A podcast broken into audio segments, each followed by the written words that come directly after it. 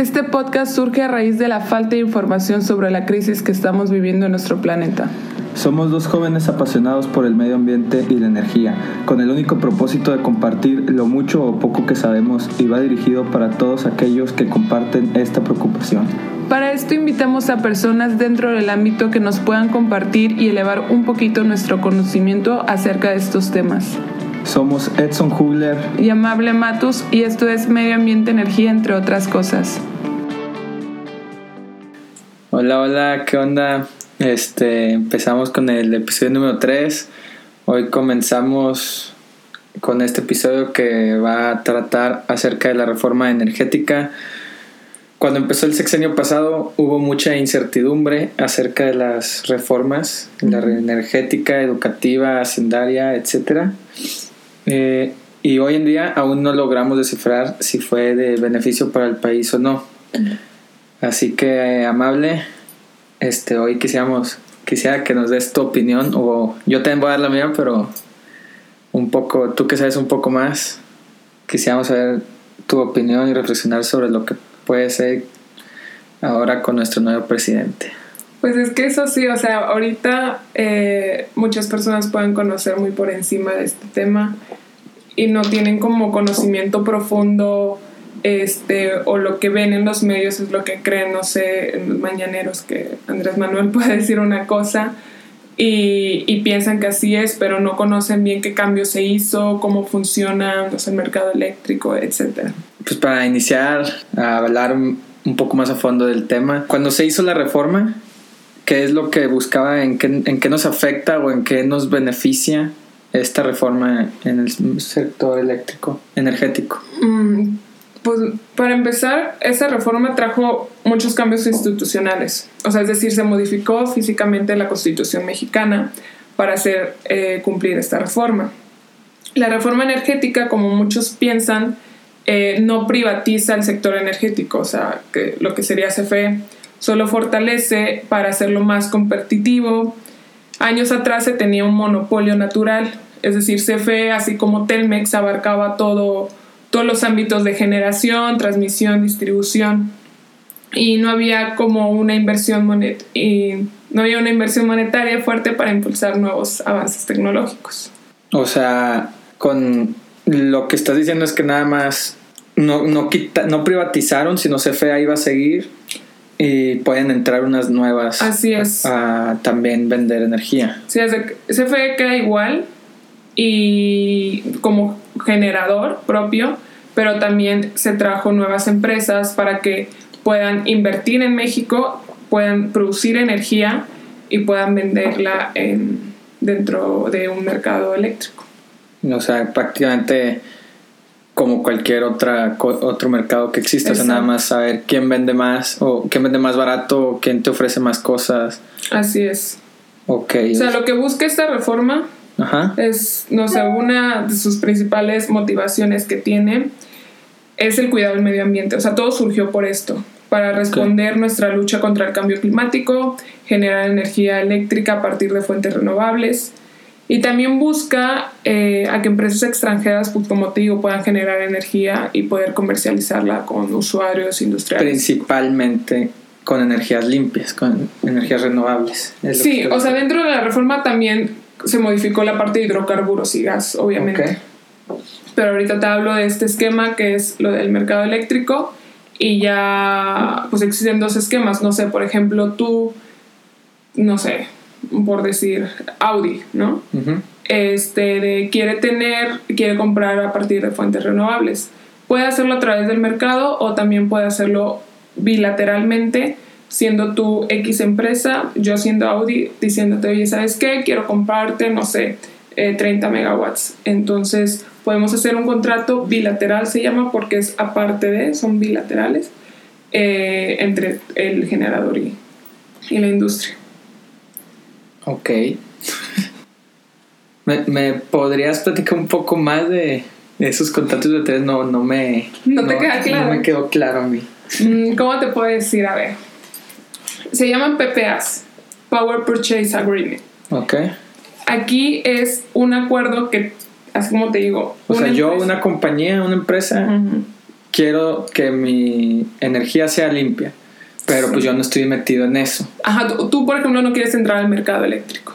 Tú quieres tener un contrato únicamente. quiero producir mucho para mí mismo. Que sea quieres comprar mucho, ¿no? Ok. Tú como empresa. Ok. No la generadora. Hablas con una generadora y le dices, hey, quiero comprar pero que sea limpio. Entre los dos invertimos.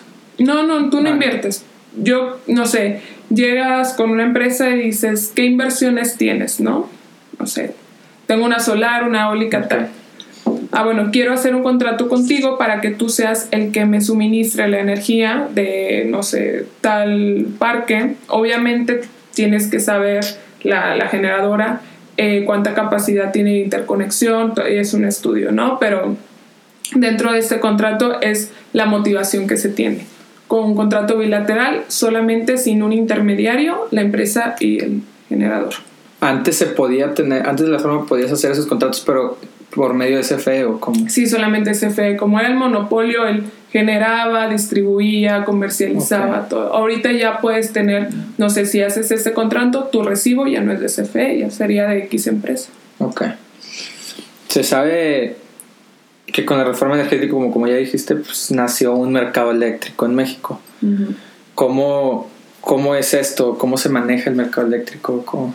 A ver, el, ese tema es un poquito complejo se sabe que eh, hasta el 2014 en nuestro país la Comisión Federal de Electricidad era la única entidad que podía comprar y vender energía, energía eléctrica, pero con la reforma, como te digo, nace este mercado eléctrico mayorista que tiene el objetivo de suministrar energía a un precio competitivo. Esto inicia en el 2014 y luego posteriormente pasa, inicia en el 2016. Dentro de este mercado también se empezó a adquirir puedes comprar tu energía. O sea, se, hizo la reforma en el 2014, pero hasta el 2016 se aplicó. No se aplicó, o sea, como que iban cambiando y Para que la gente vaya acostumbrándose, los, los, que estén impactados por la reforma más, o sea, los que son más impactados que vayan haciendo cambios. Sí, que se vaya modificando, a ver, como es algo muy nuevo, exacto. Ok, hasta el 2016 ya aplicó bien. Sí, dentro del, en el 2016 está, o sea, dentro del mercado tú puedes comprar energía, okay. puedes comprar potencia, Puedes comprar CEL, que son los certificados de energía limpia, los servicios conexos o ancillary services, derechos financieros de transmisión. ¿Cómo es comprar potencia? O sea, energía, por ejemplo, es la que ya está dentro del nodo, la que, la que está en la red, ¿no? Para los que algunos no sepan, ¿no? hay diferentes precios en los nodos dentro de, México. Entonces, Tú, por ejemplo, dices, yo voy a comprar 400 megawatts de energía. Esto quiere decir, es lo que ya está en la red. Sí, la energía eléctrica. Exacto. Y si tú quieres comprar potencia, es decir, tú puedes llegar al mercado y puedes decir, yo quiero comprar una potencia de 900 megawatts. No importa, no sé, este, igual lo compras con una empresa o quien te la dé, eh, pero tú ya te aseguras que esos 900 megawatts van a estar contigo. O sea, no es la energía que está pasando, es 900 megawatts, yo estoy comprando eso, esa potencia. Mm. Independientemente de dónde lo... Sí, no, tú estás comprando los, o sea, esa potencia, tú puedes comprar energía, puedes comprar los certificados de energía limpia. Eso de cuenta es más o menos como el bilateral. Ajá, es lo que estaba, te iba a preguntar eso. Supongo que, oye, yo quiero que sea toda energía limpia, entonces toda esa planta es para mí, me lo certificas que todo lo que está en esa planta es mío.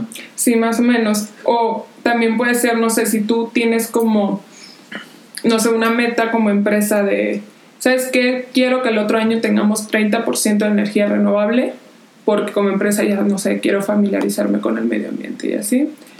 Eh, tú llegas al mercado, igual y no puedes, no quieres llegar con la empresa, porque en el mercado también pues compiten por precios, quién lo da más barato y tú llegas, ¿sabes qué? Quiero comprar, no sé, tanto megawatts de energía limpia. Entonces ya tú tienes como empresa... Eh, que tú consumes energía renovable y tienes un certificado. Entonces eso básicamente es cómo se maneja el, el mercado eléctrico. Tenemos, fíjate, dentro de, del país eh, quién controla este mercado. Ok. Lo controla la CENACE. Eh, que significa Centro Nacional de Control de Energía, ellos se encargan de operar y... Es gubernamental. Eso es gubernamental, claro. Ellos se encargan de toda esta compra y venta. Dentro de este mercado, haz cuenta, existe no es la curva de la oferta y la demanda. Entonces, ahí siempre tienen preferencia, por ejemplo, las renovables, las de cogeneración, porque dentro de nuestros países nuestra energía limpia y tienen menores precios. O sea, las energías limpias tienen menor costo. Que cogeneración en las reglas del mercado es limpia. Exacto. O sea, no contamina tanto, la verdad. Sí, sí, sí, pero... Entonces, dentro de esta curva, los generadores tienen que mandar sus ofertas eh, por hora eh, de cuánto la van a vender. Entonces llega un momento que es, que es donde marca, no sé, aquí en México eh, marca el, el, cruce, entonces tú como generador, si tienes un precio alto, te puedes quedar fuera de este mercado. Entonces esto, esto causa, bueno, esto provoca que las generadoras puedan, puedan vender la energía a menor precio y tú, no sé, como hogar puedas tener una, una tarifa de electricidad más, barata. ¿De acuerdo a esto? Sí, pues lo que quieren es vender, entonces buscan tener el, mejor, el, mejor, precio. Y se hacen más competitivos y esto la verdad sí está regulado. Este, como tú decías, la SENACE sí es gubernamental, pero también se, dentro de la reforma partió un organismo que se llama la CRE, que es la Comisión Reguladora de Energía, que este es un organismo autónomo que ellos se encargan fomentar, fomentan el desarrollo eficiente de esta industria, hacen que el mercado eléctrico eh, se comporte bien, lo, lo, supervisan, lo protegen y todo hace para que, para que funcione. Es como que... Y por ejemplo, la de la CRE, ¿quién elige quiénes son los que dirigen la CRE? El gobierno. Entonces, ¿por qué dicen que es o sea, aparte. Porque nace de la Secretaría de Energía. O sea, esa, esa parte no, porque es dentro obviamente tiene que ser gubernamental, pero ellos no se meten al mercado eléctrico, o sea, ellos nada más ven qué es lo que hace la CENACE para ver si lo están haciendo bien. La verdad... como auditores externos, ex, internos, externos de, del mismo gobierno para que no se estén haciendo malas cosas. Así es. Pero bueno, pues aquí no sé qué tanto puede funcionar. O sea, aquí la verdad hubo un tiempo... Ellos mismos eligen quién está ahí, su compa, y, ya dicen, Ay, yo, tu compadre, este, dime si lo hago bien o mal.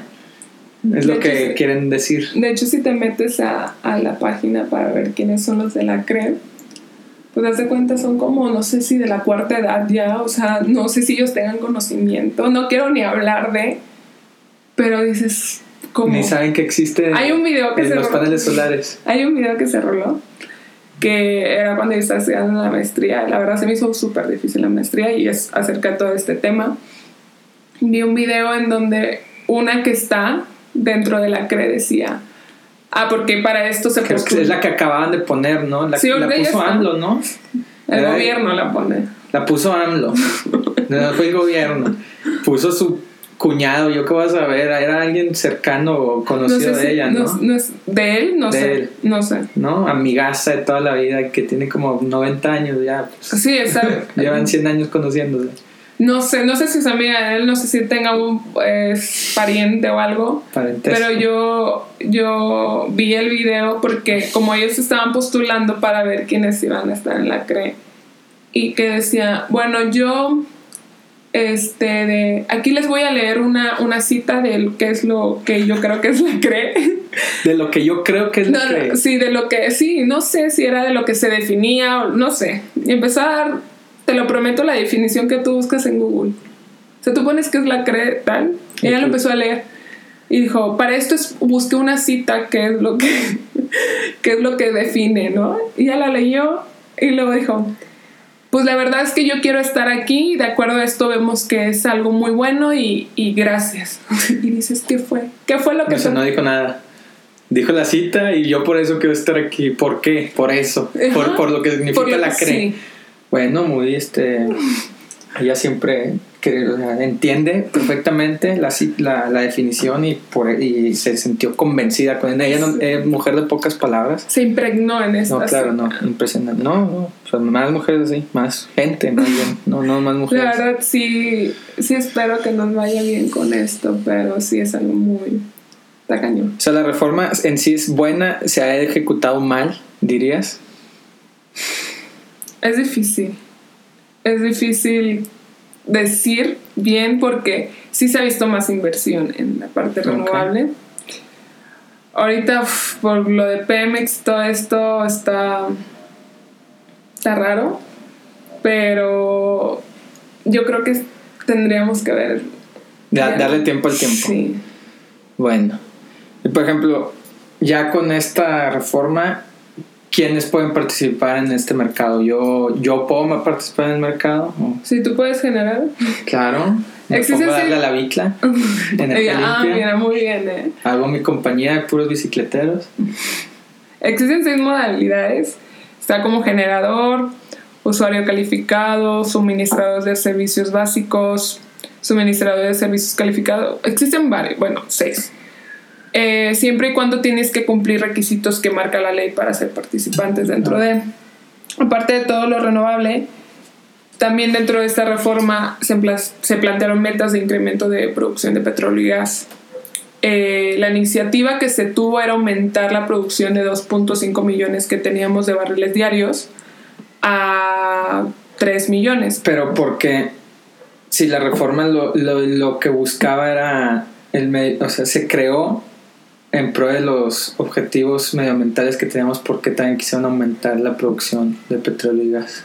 Porque también es una fuente de energía en sí. No, pues es, no es de, obviamente, amigable con el medio ambiente, pero México tiene un recurso ahí muy grande. Ajá. Entonces, eh, como existe Pemex y pues empezó, también se quiso fomentar a que podamos producir y ya no estar comprándole gasolina a los Estados Unidos, también ayudaría a la, a la, economía. Entonces, cuando se quiso llegar a, a esta meta de los 3 millones de, de, barriles, no sucedió. De hecho, bajó aproximadamente un 40% de su producción.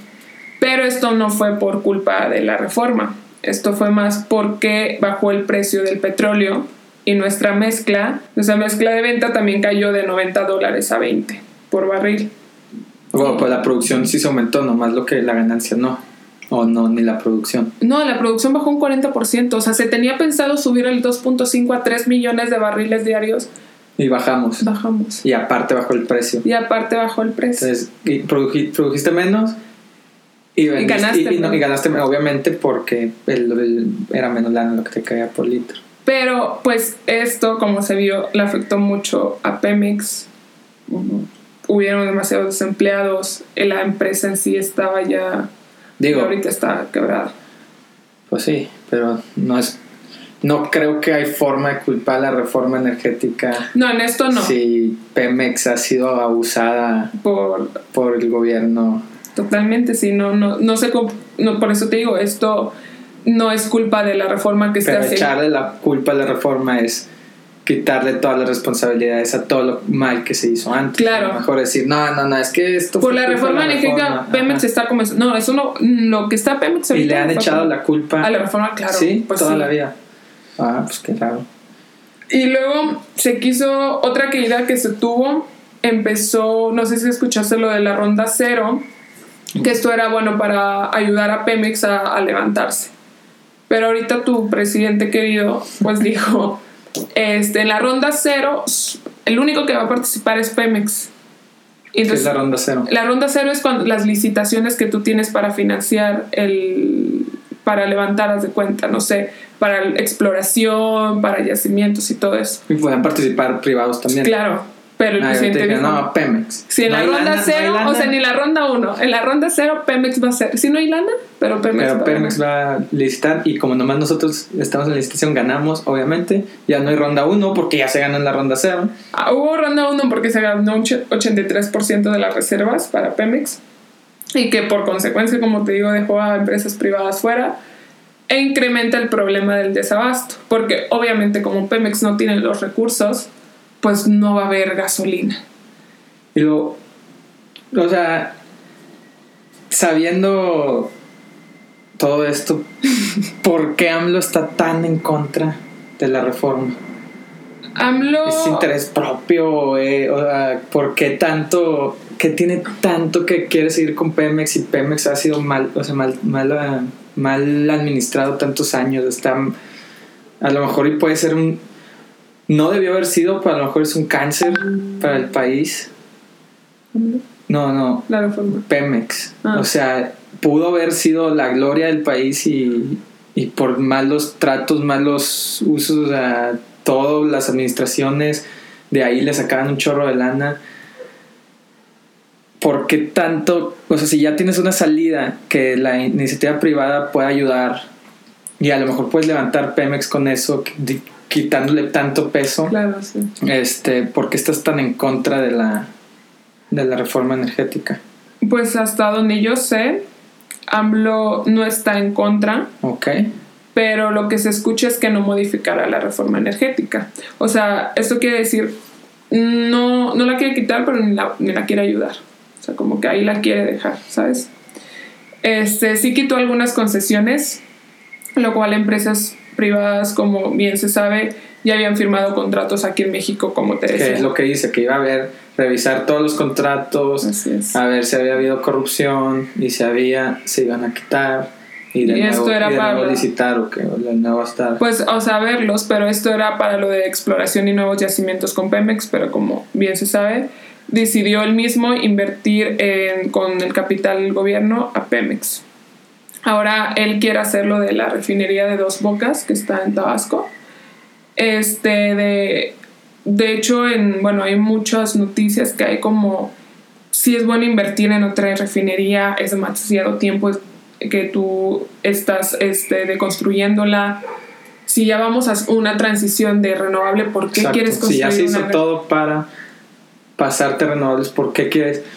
Y aparte el mundo en sí va en camino a todo lo renovable, a que sea eléctrico, ya no, o sea, todos los carros, todas las energías de eléctrica también, que sea renovable. Para cuando termines la, refinería, ya teóricamente ya, ya va a estar el mundo, el mercado para inclinado para el otro lado, ¿no? Sí, pues para eso va el mundo, pero creo que AMLO no va para ahí. AMLO quiere este, ir para atrás. Este, pues esta energía, o sea, sí puede ayudar, la verdad no estoy tan en contra de lo de la refinería, porque sí tenemos recurso, pero no se me hace del todo bien que lo quiera hacer con capital. Todo- del- no, todo el gobierno. O sea, es demasiada inversión. Este, la verdad se, se necesitan estudios técnicos económicos que permitan indicar las acciones más convenientes para esta refinería. Se tiene que tomar en cuenta eh, que procesar el crudo en México es muy complejo y se necesitan varios años para saber bien a bien. Y para esta inversión también se tiene que tomar en cuenta precios de gasolina, las cuales se cotizan a nivel mundial y son muy volátiles, volátiles por lo que depende de muchos factores. Entonces, la verdad es que no puede tomar una decisión así tan fácil en decir, ¿sabes qué? Yo quiero poner mi refinería para que... No, o sea, tienes que ver, Estados Unidos, por ejemplo, tiene un método de fracking que les está sirviendo mucho, eso no lo tenemos Pero el nosotros. fracking no tiene tantas cosas en contra que... Tiene en contra y no, pero la producción de ellos aumentó drásticamente, la de Canadá también, porque también lo, ah, lo optaron, y México también lo puede Pero optar. mentalmente ese tipo de fracking no es No, pero puede- muy, muy fuerte. pero es como la nuclear. O sea, no te lo puedo comparar tanto así porque no pues la nuclear depende del accidente. Y hay formas Y de los cuidados que tengas, pero también el fracking. Es de los cuidados que tengas y lo puedes hacer y tienes una producción más. Pero eso, haz de cuenta, también es por inversión pri- privada. Privada. Aquí nosotros podemos tenerlo si dejaría que empresas privadas pu- puedan venir al país, pero, Pero que todo que- para él. Exacto. Y por ejemplo, esta refinería no va en contra de los objetivos firmados en el acuerdo de París. De los Pero, pero él no, está, no fue ni a la Junta de París, o sea, No, ahora, el tema que Sí, tuvieron no fue, ajá, no pero, fue. pero sí fueron representantes de México, tanto yo creo que fue Ebrard. pero es como, pues a ver, es como Él no ha ido ni una junta, Pues ni sabe inglés. pues. Como, o sea, digo, les ponen tra- este, traductores, pero, pero no, o sea, no sé por qué no van, no, no le interesa todo lo que pasa internacionalmente, pero pero pues si ya tienes unos acuerdos firmados, eso es independiente, ese es el país firmó, o sea, y sí, ok, fue la- el sexenio pasado, pero pues son responsabilidades que absorbe los, los siguientes sexenios, porque son objetivos, o sea, a nivel mundial se está acordando eso. Claro. Digo que, por ejemplo, a Trump se salió, dijo, no, me, vale, que pues el otro AMLO pues puede decir lo mismo, ¿sabes? Entonces, pero... Es, es difícil, este, de... Eh, vemos que no está de todo... O sea, lo que me gusta es que no ha, tomado, bueno, quitó las subastas de largo plazo, este, que era cuando tú puedes, igual como el mercado, tú puedes estar por subastas, no sé decir, eh, pues así como vas a comprar un cuadro, ¿no? Que se vende por subastas, de que el precio más alto, el precio menor, ¿no? Entonces estos eran a largo plazo ya de 15 años, y sí, esas las quitó, ahorita nada más estamos con el ¿Pero mercado. ¿Qué subastaban? Energía. Ok. Este, lo que me gusta es que no ha tomado, te digo, drásticamente el voy a quitar ya todo, me vale que lo pueda hacer, ¿no? Este, ya no quiero más inversiones renovables. Puede quitar la reforma energética por, porque Ah, él diga, Claro. pero no se modificó la constitución y todo, no, no se necesita remodificar la Sí, constitución. sí, sí. Entonces no la puede cambiar nomás. Pues sí la puede cambiar. Porque cuando se aplicó la reforma energética. pero hay votaciones de todo. Ah, claro, pero ¿quién, pero ¿quiénes? ¿Cuántos hay diputados de Morena? Bueno, sí, sí. O sea, bueno, si le siguen el show to- todos sus amiguis, Pues, claro. este, pues todo ya. el Congreso puede votar, entonces sí la puede quitar porque tiene la mayoría de votos. Entonces, lo que me gusta es que teniendo ese poder no la ha quitado. O sea, es como, te tengo abandonada, me vale, pero también creo que ahí haga sus... O a lo mejor no quiere quitar ese- porque si le ve algo bien y dice ya que el siguiente le siga, pero yo no, o que no sabes. No, pues eh, la verdad que he visto sus, o sea, sus, ¿cómo se dicen? Mañaneros. Ajá. No, es que no habla en sí, nada más dice que va obviamente a revisar, a checar y esto, o sea, no te está diciendo que lo quitan y lo pone, y como te decía, lo que me gusta es que no, no, lo, ha, no lo ha hecho. Y como que quiera que sea, hay noticias también de que, que va a haber más inversión de fuentes renovables, las empresas, bueno, las mayores sí están apu- apuntando a invertir, las más chicas no, porque también existe una incertidumbre muy, muy grande sobre eso, que al día siguiente se le puede pegar la locura y lo quite. Pero pues sí, este, Y lo bueno, volviendo a lo de la refinería, ¿cuánto es la inversión aproximada? ¿Cuánto están pensando meterle a esa inversión que pues no está tan apegada a la reforma, ¿verdad? no, Ni a los objetivos, ni a objetivos del desarrollo sostenible, sustentable. ajá, ni a... No está pegada a nada. Ni, No. ni al mercado cómo va mundialmente, ni a cuánto... O sea, no está pegado a nada más que a AMLO. Este, ¿Cuánto es la inversión? Que, es- y que aparte lo va a poner todo el gobierno. No quiso ayuda de nadie, porque el gobierno todo lo puede. Este... Más o menos cuánto lana se nos va a ir ahí a todos los mexicanos. Ah, Para que te des una idea, tengo entendido que van a ser a partir de 5 mil millones de dólares, donde va a invertir esto. O sea, 5 billones. Si das cuenta. Y eso que todavía tenemos que ver lo del tren Maya, ¿verdad? ¿Cuánto dinero va a ser? Entonces no sé cuánto dinero va a desembolsar el gobierno con estas dos inversiones, que no sé si toda la gente está de acuerdo, no sé si se va a meter a consulta. Yo no sé qué haga con estas dos inversiones. 5 billones. ¿Qué puedo comprar con 5 billones? Pues muchas cosas. ¿Qué te digo? O sea, puedes hacer una refinería. No, pues, definitivamente. no, y. No, no, bueno, a lo mejor y sale peor. ¿verdad? Oye, lo Pues, del sí. tren Maya, no, no sé, no tengo el dato cuánto era de, de inversión. Pero bueno, eso lo platicamos luego, ¿no? No, sí, sí, sí, pero si se vienen para este sexenio esas dos fuertes inversiones, ¿cuánto? Ah, aquí hay lana, aquí hay lana, Ah, ya sí. sabes. No sabía que México era tan rico. No, ¿eh? no, aquí hay lana de madre. No te apures por eso. Este, de... Sí quisiera hacer la suma, ¿eh? Porque no lo había pensado bien a bien. Tú déjalos, ellos, ellos saben hacer todo eso, saben. Sí. Este, Tiene gente tan preparada claro, que lee citas de internet en una postulación importante para ser comis comisionaria. Comis- Si tú crees que no van a poder hacer Sí. todo esto, por favor, amable. Deja Perdóname. de ser ridícula. Ya, ¿me perdonas? Sí. Entonces 5 billones. Muy bien. Pues sí me puedo comprar toda la NFL fácil, yo creo. este. ¿Qué más? Si hago a, a la raya campeón del mundo. O sea, si puedes invertir más en energías renovables. Fácil, podrías estar viendo la manera de llegar a los objetivos de desarrollo sostenible Claro. eh, del lado energético. Con, a, la CF a CFE misma le puedes dar mayor generación de energía limpia, teniendo gente capacitada planeando los proyectos y podrías hacer algo para que en el nodo de Baja California se uniera o algo que no tuvieran su desorden que tiene.